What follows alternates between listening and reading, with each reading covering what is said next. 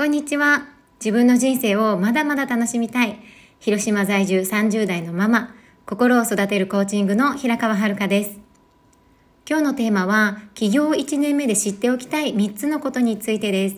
よろしくお願いします。私が2年前に起業した際ですね、人口の少ない地方で自分のサービスを持続可能にするためには、一人でも多く知っていただくためには、この課題は起業1年目から向き合っていく必要がありました。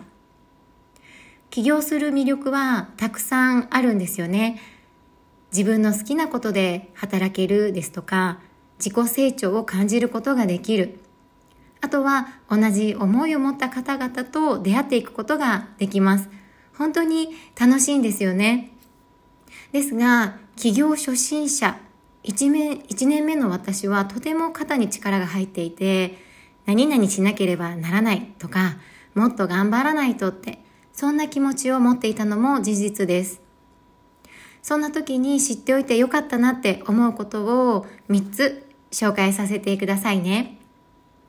まず1つ目は自分の弱みを知ることです。起業を始めた時、真っ白の状態からスタートで特に SNS では同業の方や同じように起業をされている方の動向もよく見えるんですよね。私自身一人でやっていく際に周りを見て自分がブレるというメンタルの弱さを自負していました。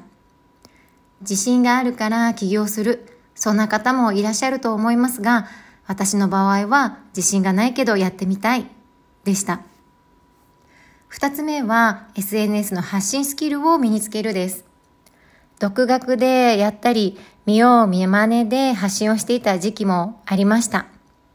趣味で利用した SNS をお仕事で使っていくとなると、この過去の感覚を手放す必要があったんですよね。趣味で見ていく。趣味で発信していく。私はこの意識をお仕事の意識に切り替えるまで結構な時間がかかってしまったんですよね。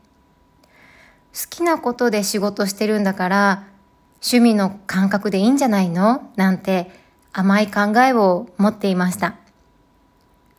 この失敗があるからこそお仕事で SNS を活用していくためにはこのマインドセットが必要です。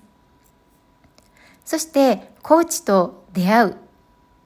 自分のメンタルが大きく影響してきます。聞いてもらいたいことがあっても、一人での活動ではなかなか話し相手がいなかったりするんですよね。まずはコーチに気持ちや考えをフィードバックし、ビジョンを広げる時間を持ちます。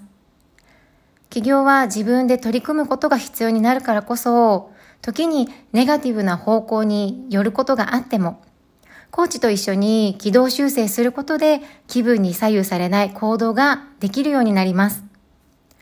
一人でやっていく踏み出す勇気と行動力があるからこそ、起業を楽しいものにしたいですよね。頑張る、努力など十分しているからこそ、今日お伝えさせていただいたこの3つのポイントで肩の力を抜いて進んでいきます。ということで今日の内容はいかがでしたか？また次回の音声でもお会いできるのを楽しみにしております。心を育てるコーチング、平川遥です。今日もいい日です。